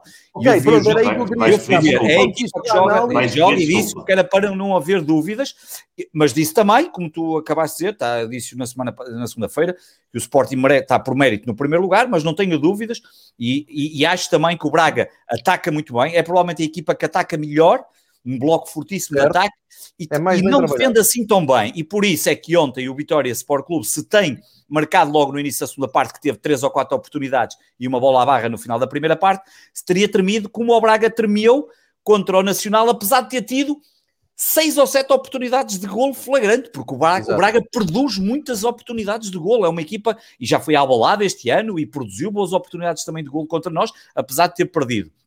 Agora, eu, eu acho que o Sporting tinha que fazer essa, essa, essa. Este ano, João, não era só o título. O Sporting tinha que fazer uma, tinha que. Não era o título. É quem, não é o título, não. Outubro, a questão é: outubro, este ano vão três. Não, em. Não, não é claro que não é o título. É no, em agosto, quando o Sporting prepara a temporada, eu imagino que a direção e quem teve a preparar deve ter pensado: bem, nós vimos a pior época. Para o ano, há três potenciais clubes que vão à Liga dos Campeões. Nós não podemos falhar. Porque se nós falhamos esta idade da Liga dos Campeões, ainda e ainda já, já, já sabíamos, já estávamos, a, não é? já estávamos em plena crise de, de pandemia e a pandemia está aí, é fácil, é ver os relatórios de contas da semana passada, já estão analisados, é ver como é que estão os relatórios de conta de Porto Sport e Benfica e ver as castadas que todos estão a levar. Aliás, ainda ontem partilhei um estudo da KPMG, o Porto neste momento tem uma das maiores dívidas correntes é, está no top 10, vai ter empréstimos obrigacionistas e, e, coisa, e mais dívida no valor de 100 milhões para reembolsar muito rapidamente. O Sporting tem esses problemas, o Benfica também. Portanto, há aqui um conjunto de fatores que são fundamentais. Nós não temos equipa, e não se pensaria, não há ninguém que diga em agosto o Sporting tem equipa para ser campeão. Se eu dissesse, estava a mentir, porque ninguém sabia da mais-valia desta equipa. E, portanto, podia-se eventualmente equacionar que poderíamos fazer melhor, não era difícil fazer melhor, e tinha que se olhar e dizer: nós uh, temos que, no mínimo, ficar ou em segundo ou em terceiro lugar, sendo que preferencialmente o segundo, no mínimo, era o ideal, porque o segundo era um bom objetivo. Era um bom objetivo. Opá, eu quero ser sempre campeão, claro que. Agora, claro que não fica bem e nunca vai funcionar um presidente chegar uh, a um jornal ou à televisão do clube e dizer. Epá, o nosso objetivo este ano é ficar em segundo lugar. Epá, é logo massacrado e vai ter ali logo um problema, especialmente o Varandas, que não é propriamente o presidente um, que tivesse maior base de apoio. Se fosse o Bruno de Carvalho com 90% de apoio, ninguém ia pôr isso em causa. Também depois podem dizer, ah, ele nunca diria isso. Não, pá, não sei, depende das circunstâncias. Eu acho que cada caso é um caso. Não me espanta... Diz. Quando o Sporting foi campeão em 2000, Sim. nesse ano, é o ano em que vocês são eliminados pelo Viking na Taça UEFA. Sim. Em outubro. Uh... É? Já não me recordo. Em outubro. Em outubro no, ano, no ano em que o Sporting está quase para ser campeão com o Carlos Queiroz é o ano em que o Casino de Salzburgo elimina que o Robson é despedido. Ou seja, em anos em que o Sporting consegue ser extremamente competitivo no campeonato, e não tem sido assim tantos nos últimos 30 Sim, anos como esse, é... são todos os anos em que, a nível Mas tu tens os anos do Paulo Bento, que joga para ser, que joga para ficar pelo menos em segundo e chegou a lutar pelo Sim. título e fazia campanhas na Europa. Agora, a questão é, tu não, isto não pode, isto pode ser um exemplo, pode ser para este momento, não pode ficar, obviamente, como fórmula. É, é completamente impensável. Eu, eu, eu, desse ponto de vista, não aceito que o Sporting não lute pelas quatro competições e para isso tem que ter plantel pelas quatro competições. Agora, olhando para, as condições particulares desta temporada, do que foi o ano passado, do que é o Sporting, do que são estes últimos 20 anos, de não estar presente em competições europeias, do dinheiro que nós precisamos, de tudo o que passamos, ataque em Alcochete, essas coisas todas, estes problemas todos, pá, não me espanta absolutamente nada. Não, não creio que obviamente não chegou lá o Hugo Viana que é quem faz certamente o elo ligação entre o presidente e, e, a equipa, e Ruben Amorim, chegou lá e disse aos meus amigos, é para perder contra o Salzburgo, mas a exigência não pode ser a mesma, não tenho dúvidas absolutamente nenhumas, como me espanta o jogo contra o Marítimo, já o disse várias vezes, inclusive no Sport 160, pá, não, é impensável que jogando, porque o Sporting faz alterações profundas, tudo bem que tinha jogos a seguir, tinha também a taça da Liga, mas mexe e a equipa não produziu o que poderíamos produzir, mesmo jogando com alguns jogadores de banco, e dá a sensação que, ok, a exigência não foi a mesma, este ano, e aí contra o Marítimo, ainda mais, porque já estávamos em primeiro lugar e sabia-se perfeitamente como o importante era ganhar o jogo do campeonato a seguir e ganhamos, e o jogo antes. Aliás, o Sporting joga contra o Marítimo para a taça depois de fazer um jogo absolutamente épico, que é aquela vitória no Nacional, com aquela tremenda tromba d'água e aquele terreno absolutamente miserável e faz um grande jogo e vence sem dar hipótese, que até chegamos aqui a falar aquelas questões de passam aqueles jogos que fazem as equipas campeãs. E depois vai ao Marítimo, com um tempo, um sol espetacular, dava quase para estar ali a beber coral e a comer termossos, e, e faz aquilo que é o que alguns jogadores devem ter estado a fazer no banco, e, e acabamos por não, por não, por não, por não conseguir. Acho que aqui estava a ver agora aqui no chat, acho que sim, realismo e pragmatismo, acho que são duas palavras que funcionam bem. Nós temos que ah. ser. A exigência que os adeptos do Benfica fazem neste momento, fruto de um investimento de 100 milhões de euros, seja o que for, de uma estrutura pesada em termos de custos de jogadores, contrataram jogadores de, de, de, de enorme qualidade, pelo menos potencial, não, não, havia dúvida. O Porto, com tudo aquilo, campeão nacional, vinha de ser campeão, vem de ser campeão nacional, é evidente que estávamos em patamares completamente diferentes. Não me espanta. Quando comparado com aquilo que tu dizes do Braga, epá, eu, eu, o Braga é daqueles clubes que eu não, não, não, não, não sou particular. Eu tenho alguns traumas com o Braga, tenho traumas com o Braga do tempo dali da década de 90, metia-me alguma aflição porque o Sporting em Braga sofria sempre de alguns problemas nas suas deslocações a Braga e nem sempre eram por problemas dentro do 11 contra 11, e, mas tinha lá algumas figuras e algumas personagens que me metiam algum, algum enfim, aquele famoso, enfim, agora não vou estar aqui a dizer os nomes, mas pronto, havia algumas personagens que eu não era propriamente fã, e curiosamente cheguei a encontrar um deles à, à noite em Braga, uh, num bar, e uh, já aparecia a história do outro que entrou no bar. E, um, e, e, e, não é, e depois, como toda a gente sabe, um, tenho uma ligação muito forte, emocional, até familiar, com, com, com Guimarães. E, portanto, sempre fui muito mais vitória. Mas já o disse variedíssimas vezes, podemos não gostar do Salvador, podemos dizer que o gajo é uma outra folha, pá, o gajo que tem a casa dele em nome da empregada, e não sei, aquelas trafolhices todas, e o cão deve estar numa provavelmente até é um leasing, o gajo nem comprou o cão, o cão deve ser feito um leasing,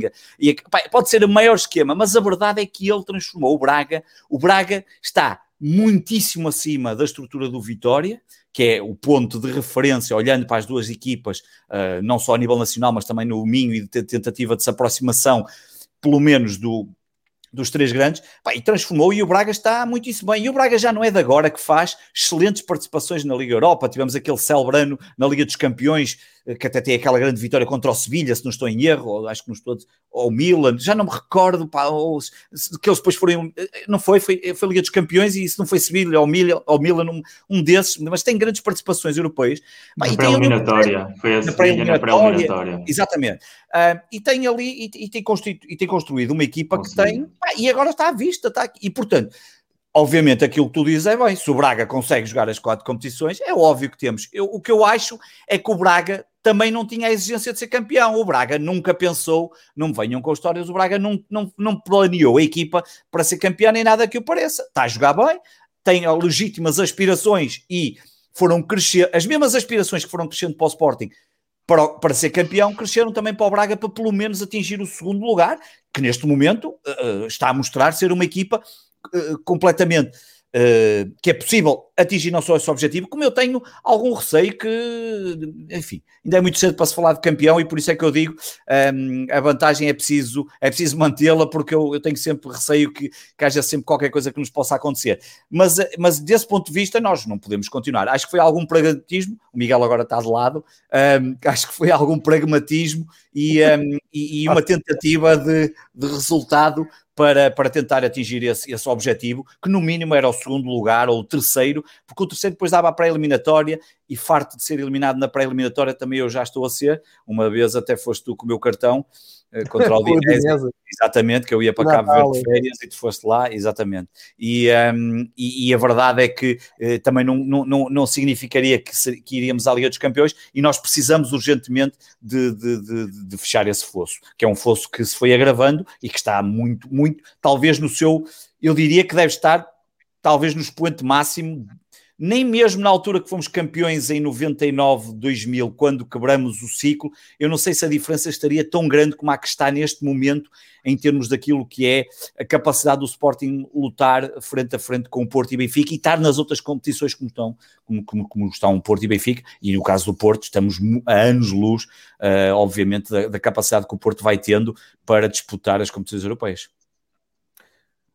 Fica aqui. Deixa-me então, dizer uma coisa em relação às competições europeias que eu ontem vi o, o jogo que vi, como eu disse, da Liga dos Campeões do Porto, foi, vi mais ou menos ali dos 25 minutos até depois ali aos 75, 80 e depois vi um, o final da primeira parte do prolongamento, depois ia mudando para o Braga Vitória, depois vi uh, os últimos 5, 10 minutos, 5, 6 minutos, não 10, 5, 10 minutos. Mas olha não, estava a ver na TV, estava a ver na TV. Estava a ver há muito tempo. Não, estava a mudar entre TVI e, sim, sim, sim. e Sport TV. E, e, e, estava, e fiquei impressionado com o nível de comentários da TV, pá. Aquilo é absolutamente. Epá, eu, e eu no outro dia falei com algumas pessoas já não vou referir o nome e já me tinham alertado para o facto de se estar a apostar cada vez mais em comentadores, narradores que não têm, que não percebem absolutamente nada de futebol, mas que são caras que vendem mais do que propriamente aquele comentador, narrador que percebe daquilo, mas que não é uma, uma, figura, não é um figurão, não é. E opa, eu fiquei impressionado com aquela narração do, do penso que era o Alexandre Afonso e o Dani, não é? Acho que era o Dani.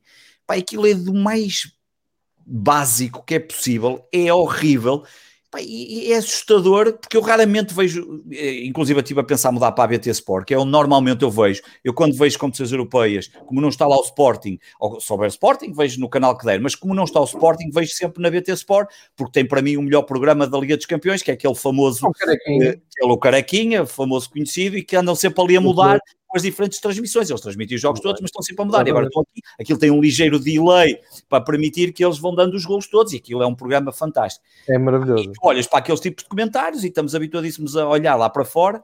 Uh, e achei piada porque ainda no outro dia falaste do Clubhouse e no Clubhouse, quando se falou no outro dia do, do jornalismo desportivo, uh, o Tadeia estava lá a falar do, do caso espanhol. Eu nunca vi ninguém a considerar que os espanhóis são grandes entendidos de bola nos seus comentários, nos seus programas televisivos nós gostamos de ler alguns, alguns uh, as panencas, os livros, o, o Valdano, como, tu, como, como aparece muitas vezes, mas depois olhamos para aqueles programas de xiringuitos e não sei que mais, aquilo não interessa, eu, pá, eu não, não tenho paixão nenhuma. Para mim as referências são olhar para a BT Sports, olhar, nomeadamente a BT e ver, ou então aquele vídeo que tu colocaste no outro dia do Manchester City a ser entrevistado, o Guardiola, pelo... Pelo Rio Ferdinand. Ai, pelo Rio Ferdinand, pá, que são 15 minutos pá, que é impossível tu começares a ver aquilo e tu e não parar. consegues interromper aquilo, não consegues interromper, porque são duas pessoas, não só que são amigas, que se tornaram amigos, que foram uh, adversários, inclusive adversários numa final da Liga dos Campeões, e têm um discurso que dá para as duas coisas, que dá para a pessoa entendida, porque ele faz algumas questões um, mais de táticas de, de, posicionamento em campo, de, de, jogadores que podiam ser este ou aquele outro, e depois tens todo aquela, aquele lado emocional, eh, ganhaste-me, porque é que me ganhaste ali, fizeste aquilo, aquele lado emocional. Que Final da Liga dos Campeões. Exatamente, e, esse, e é isso, e esse é que são os bons exemplos, não são... Olha, eu vou, vou só esse reparo que é impressionante.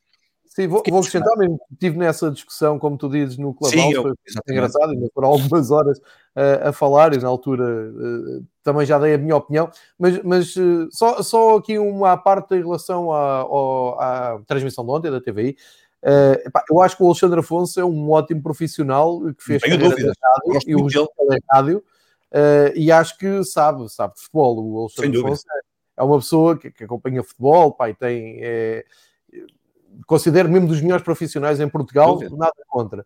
Agora, do Dani tem muitas É pá, mas, oh, João, mas, mas eu, eu ontem, por gostar do Alexandre Afonso e por, por gostar de, de, de ter os relatos e, e até um, há ali uma altura em que eles Mas há uma altura, pá, tu, quando tu estás ali a colocar a fé e não sei, é pá, quando entramos no domínio de que é fé e não sei o que mais, as coisas esotéricas a mim espanta-me um bocado como é que se entra nesse, nesse lado de quase de zandinga em macumba. Pá, macumba é o que eu faço com a loteria, mas é uma brincadeira, pá, eu não vou para a televisão não é dizer, não, é não, vou, não vou chegar ali ao Ruba Namorim e dizer ao lá, tu não percebes nada disto e só estás a ganhar porque eu faço a loteria, se eu deixar de fazer a loteria tu não ganhas. Mas, Aurela, vou, vou agarrar nessa tua bengala exatamente para, para, dizer o seguinte: uma coisa é o Alexandre Afonso profissional, que é dos melhores que este é, é, um, é, uma das vozes da final do Euro 96, na Antena 1, com o Nuno Sim. Matos, e portanto são duas pessoas que eu estimo muito. Por outro lado, o Dani, acho que está ali por simpatia, o Dani não prepara jogo Dani, nenhum, Paneira.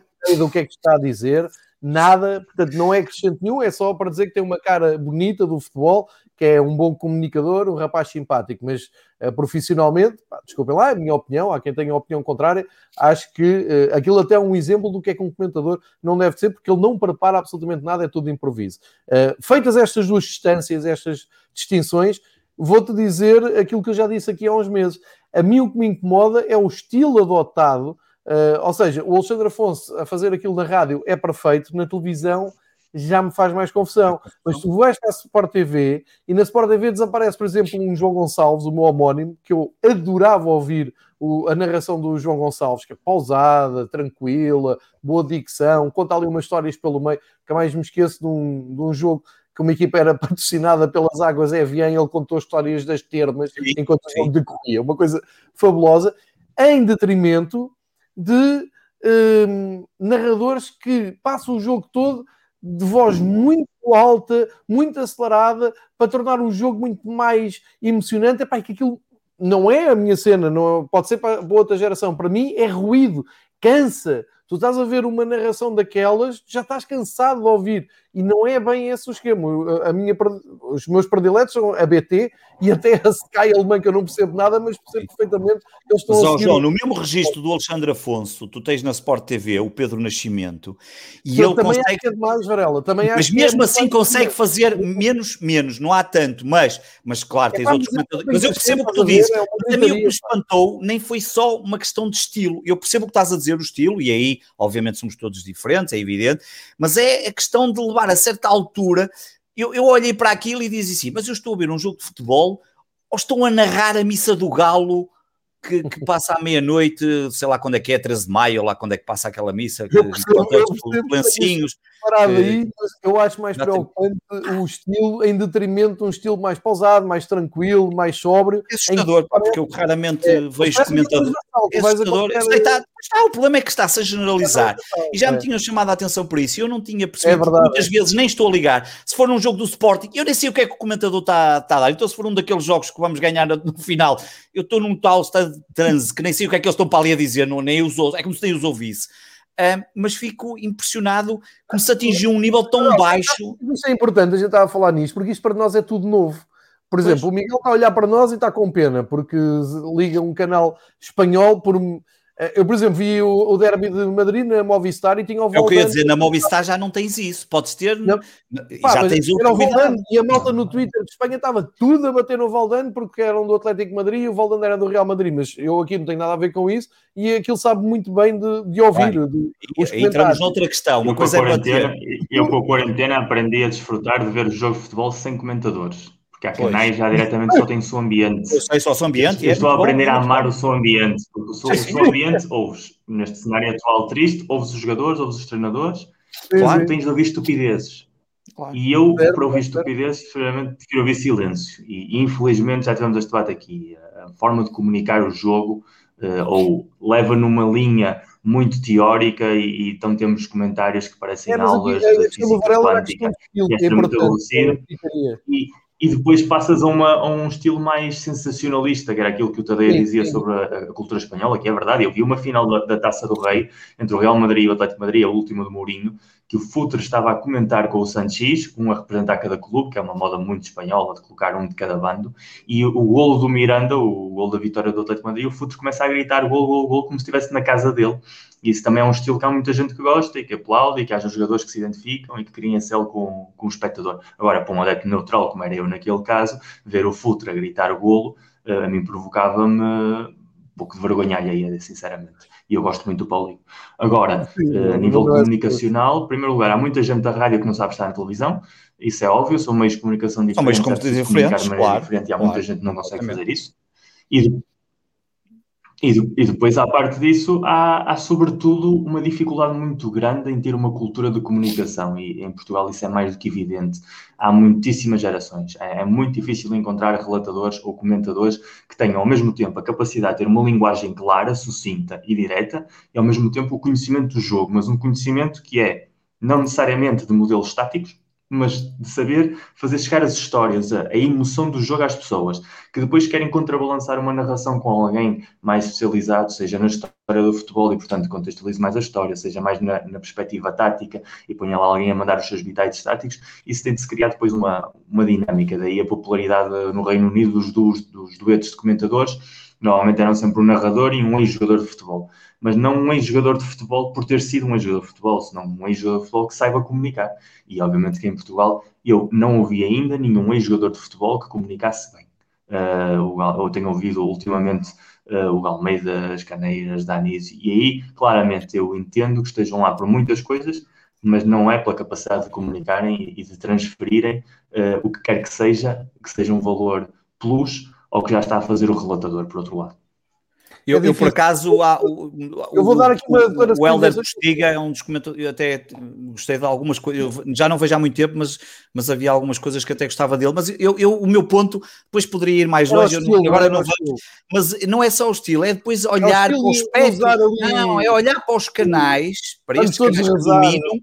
Não, não, é que isto não está-se a passar só no futebol, é depois perceber que mesmo noutros esportes, e há um outro esporte que eu sigo muito atentamente, também estão-se a convidar pessoas que não percebem absolutamente nada daquilo e é só que são caras bonitas e isso, e isso estás a perceber. Ah, okay, Quando se começa a ir por esse caminho, deixa-me assim um bocadinho, pá, então, então, então, então é, é, impossível termos coisas de qualidade porque vamos por outros caminhos, mas pronto, vamos um dia falar de outra coisa, mas era um bocadinho também por esse lado, pá, porque fiquei assim um bocado assustado, normalmente não vejo e fiquei assim, olha, ok, pronto, paciência. Essa era a minha questão um bocado, para nós isto é um choque porque não estamos habituados a ver tanto futebol na televisão, principalmente os nossos clubes, eu, eu tenho passado essa experiência no último ano e, e tu és como eu, Varela, vais, vais sempre, podes, vais ver o teu clube fora e de repente uh, levei uma overdose, principalmente do futebol português, porque o internacional eu, eu já estava familiarizado com isso, mas o português realmente nota-se esse estilo de, de gritaria. O sensacionalista é talvez a melhor definição. Foi o Miguel, como sempre, que trouxe aqui a palavra certa, uh, mas eu, eu digo, tenho muita dificuldade em, em ter as afinidades que tínhamos com, quando éramos puto com, com os comentadores e com os narradores, mas, uh, mas não é que esteja tudo mal, antes pelo contrário, está-se a fazer bom trabalho, estão-se à procura de malta nova, sangue fresco, estilos novos. Acho é que no global o caminho é perigoso, esta, esta gritaria. Mas, por exemplo, na Sport TV, eu adoro ouvir o Pedro Henriques e tenho amigos meus. Uh, Sim, é, é, uma, é uma postagem que tem os dois extremos. para mim, para mim, e, e não, não, já, já tive com ele uma ou outra vez, não sou amigo dele, é o melhor, é, é, o que faz, é aquilo que se quer de um comentador. Ele uh, inspira confiança porque percebe-se que não está ali a tirar partido nem, nem de A nem de B, diz o que pensa, andou lá dentro, tem esse, esse fator, mas depois é como o Miguel diz: o facto de andar lá dentro não faz-te um grande comunicador, o facto de seres um grande comunicador não faz-te um conhecedor de futebol, o facto de seres uma cara bonita ou teres uma boa voz não faz de ti um acrescente à emissão. E acho que falta esse equilíbrio e está-se à procura e toda a gente está a trabalhar para isso. E isto não é um ataque, é uma opinião tua de que, que sacaste aqui, mas que, há muita gente a, a, dizer isto e a discutir isso no dia 2, na ressaca do jogo do Porto, porque é uma nova realidade e porque as pessoas não estavam habituadas, porque as pessoas do futebol costumam estar no futebol, costumam ir ao, aos estádios e, portanto, não tinham tanto esta, esta noção. Mas é, é um. Já, já, é um... já, não é só ir aos estádios, é a cultura também de, de ir ao bar. Porque quando estás num bar com 40 pessoas a ver. Ah, sim, não estás. Exatamente, Miguel. Bem mas não é só futebol, é a mesma cultura do bar que se perdeu, em que estás a falar com a pessoa ao lado e nem sequer a ouves, não vais ouvir a sequer a televisão que tens a 10 metros, porque aí que estás a ouvir é, é o burburinho, o ruído de fundo, e essas pessoas que agora estão forçadas a estar em casa também estão a deparar-se com essa realidade. É, é bem, bem lembrado. Há, há, pouco estavam ali a dizer o Freitas Lobo também era, era, foi uma pessoa que largou o futebol. O Freitas Lobo, num, num, país como deve ser, era um dos especialistas do futebol. Epá, as pessoas podem gostar mais, menos de, de, dos termos que ele usa, da sala de máquina, não sei o quê. Mas ele sabe o que está a dizer, ele ajuda-te a perceber o jogo. Pode estar para aí virado ou não, podes gostar do estilo ou não, mas ele sabe. E o Freitas Lobo deixou de comentar jogos em Portugal porque se fartou porque estava a ser insultado e ameaçado por tudo e por nada pelos clubes, pelos adeptos, e isto mostra também muito. De... E, portanto, se um Freitas Lobo, que tem a bagagem que ele tem, que tem o domínio do futebol que ele tem, se recusa a fazer Liga Portuguesa, então eu, eu até me apetece dizer nós temos o que merecemos. Ficamos com uh, os comunicadores que temos agora, sendo para mim o Pedro Henrique a exceção, porque é realmente uh, bom e não e não, nem estou aqui a pôr em causa ninguém, como te disse, acho o Alexandre Afonso um profissional. Sim, sim, eu também, eu também gosto, e eu gostava não muito, sempre gostei dele dos, relatos na é rádio, na Antena 1, e, e, às vezes ele fazia a emissão de, de, das tardes de domingo, que é uma emissão clássico, muito complicada, clássico. que era aquele clássico de começar às duas e meia e acabar para aí às sete da noite, a passar pelos relevados todos e ainda passar pela é segunda liga. agora na televisão é isto. É, é, eu gosto. É agora, Pois, agora é o show-off, é falta de conhecimento. Uh, pá, pá, isso, isso, e, e, e, eu também acho também não quero, é óbvio que também não estou à espera que chegue ali alguém e que debite uma enciclopédia de termos táticos e técnicos e coisa. Não, porque isso não, não vai vender na televisão, como é óbvio. Ah, pá, mas também não é chegar a um ponto parecia que era aquilo que eu estava a dizer, parecia que estávamos a ver ali a procissão das velas numa sexta-feira santa, uma coisa assim do género, e agora pronto. Porque era muito a cena, vamos rezar. E não sei. Pá, ali a cena do rezar e, e o Porto final, muito feio. Opa, por amor de Deus, diz-me lá outra coisa que isso não faz sentido. O Porto vai lá buscar aquilo que o Miguel explicou, mas aquilo não é uma, não é fé divina, uma coisa assim agora do género. Não, é, ali. É, é, é, pá, fiquei assim. Já vamos terminar? Não, já vamos com uma hora e meia. É que Sim, se for, ainda tenho uma nota final para fazer quando for. Ah, está bem. Quando formos para as notas finais. De, sim, podemos, podemos ir já agora ao Sérgio Martins, estás a Pedro Henriques, Rui Amar, Luís Catarino. Pá, Luís Catarino, Luís Catarino é pá, maravilha. No, na Premier League eu, eu adoro ouvi-lo. Adoro ouvi-lo porque é aquele exemplo. Lá está, é, um, é aí é completamente contrário. Calmo, ponderado, uh, com muito conhecimento. Mas pronto, é, é isso. Pedro, estás cheio de vontade das tuas considerações finais? Passo já para Não, não, eu, uma consideração final é apenas é uma coisa que foi lançada esta semana e que já se tinha falado. Não, aqui nunca falamos, mas já falamos no Twitter, um, que foi a, a, aquilo que a Federação Portuguesa de Futebol lançou, o Portugal Football Observatory, e um, tinha sido anunciado. Eu penso que foi anunciado na semana passada, exatamente, acho que foi na semana passada.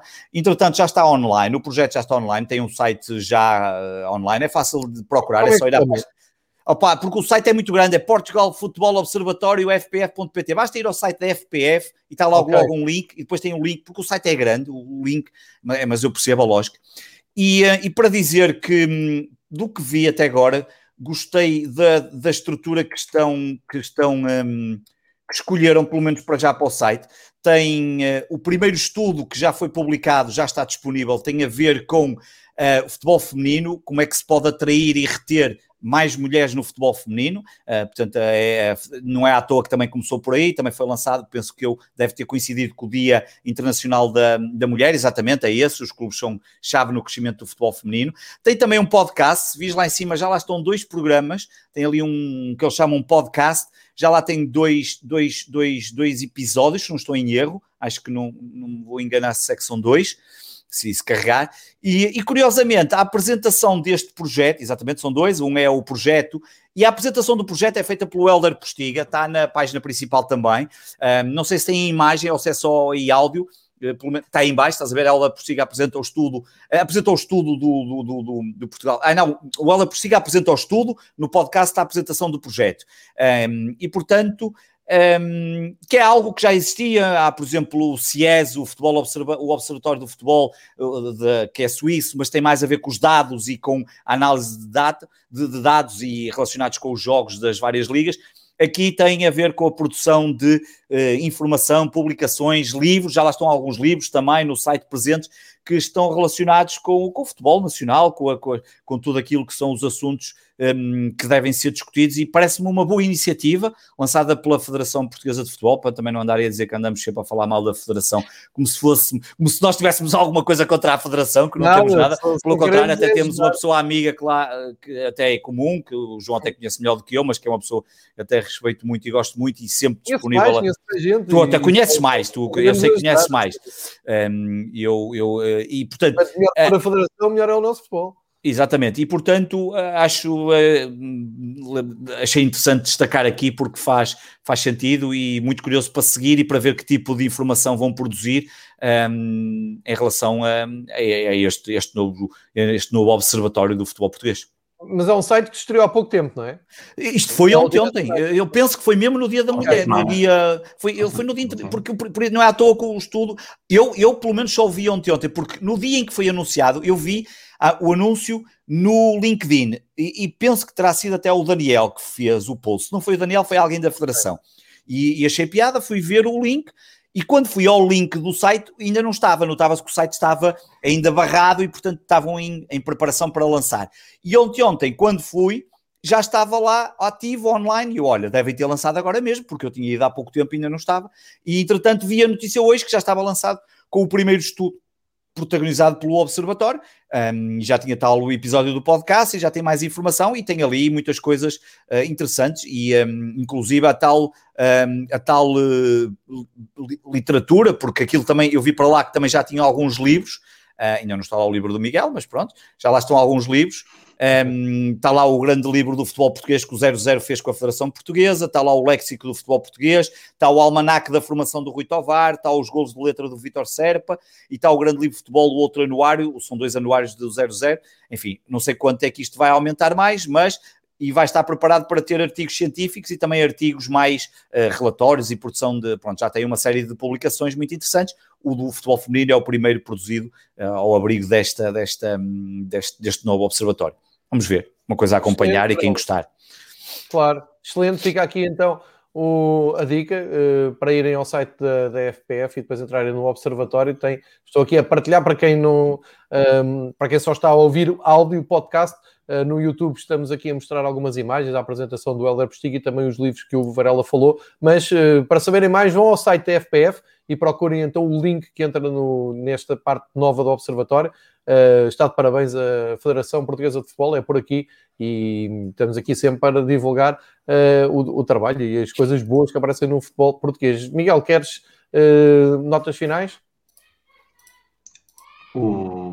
Página da Federação está excelente, o Varela passou-nos essa informação aí há pouco tempo, eu estive a dar uma vista de olhos ainda muito pela diagonal, mas está realmente bem feito. vamos ver depois que impacto prático é que isso possa vir a ter, imagino que ainda seja necessário dar muitos passos à frente. A única recomendação assim que eu tenho esta semana, uh, que não tem a ver com Champions League e com Porto e com Juventus, uh, é, é, recomendar ouvir, como, como, como, fizemos, como fizemos aqui também já, já no passado, o dossiê do feminismo do brinco. Vale a pena ouvir, ouçam. também tem a ver com esta temática, também tem a ver com esta semana. Já saíram três capítulos, qual deles o melhor, e tem sempre o selo qualidade que nós já sabemos que eles apresentam e, e é bastante necessário e fala de futebol e não só. Portanto, vem mesmo a calhar nesta semana. Há muito ainda por fazer, muito ainda por aprender.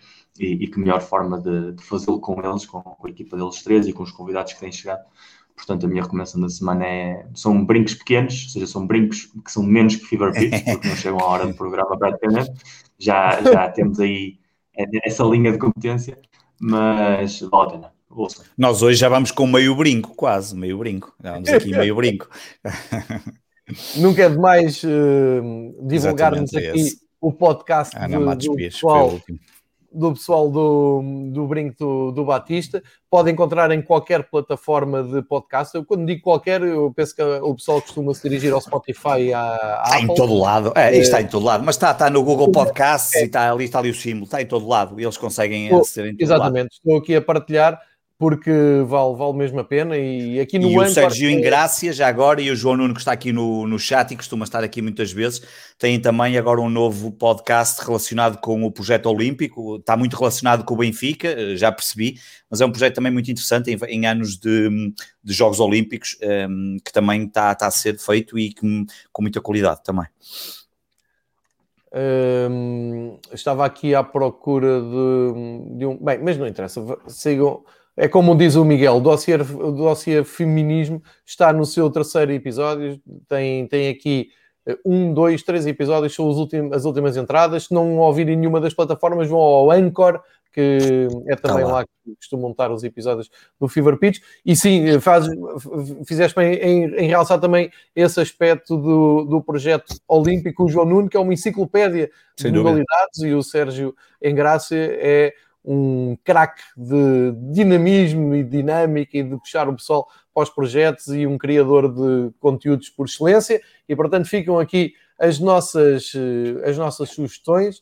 Um, e também aqui a nossa força para o pessoal do Brinco, do Benfica Independente. Toda a gente faz conteúdos a pensar nos adeptos e uh, tornar a vida melhor para quem está em casa em recolhimento obrigatório. Um, Parece-me que merecem todo uh, o nosso carinho aqui. Uh, sabemos que estamos em vésperas de saber um, um, novas medidas ou as primeiras medidas de desconfinamento. Pá, fica aqui o apelo, tenham calma, não vai tudo para a rua ao mesmo tempo, que eu não quero voltar para casa no, antes do fim do ano outra vez, mais não sei quantos meses.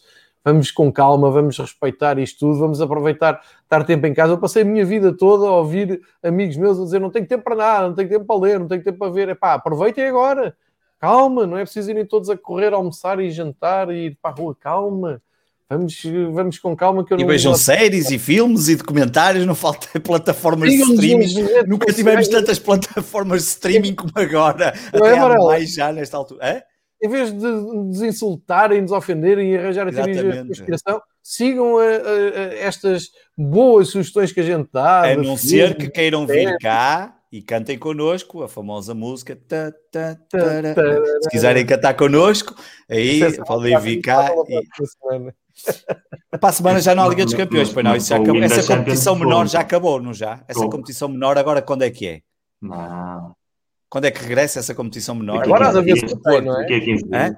Ou ainda temos muito tempo? Não, em princípio nós voltamos 2 a 8, João. Não, não, voltamos a terça-feira. O Sport e o Benfica jogam no sábado.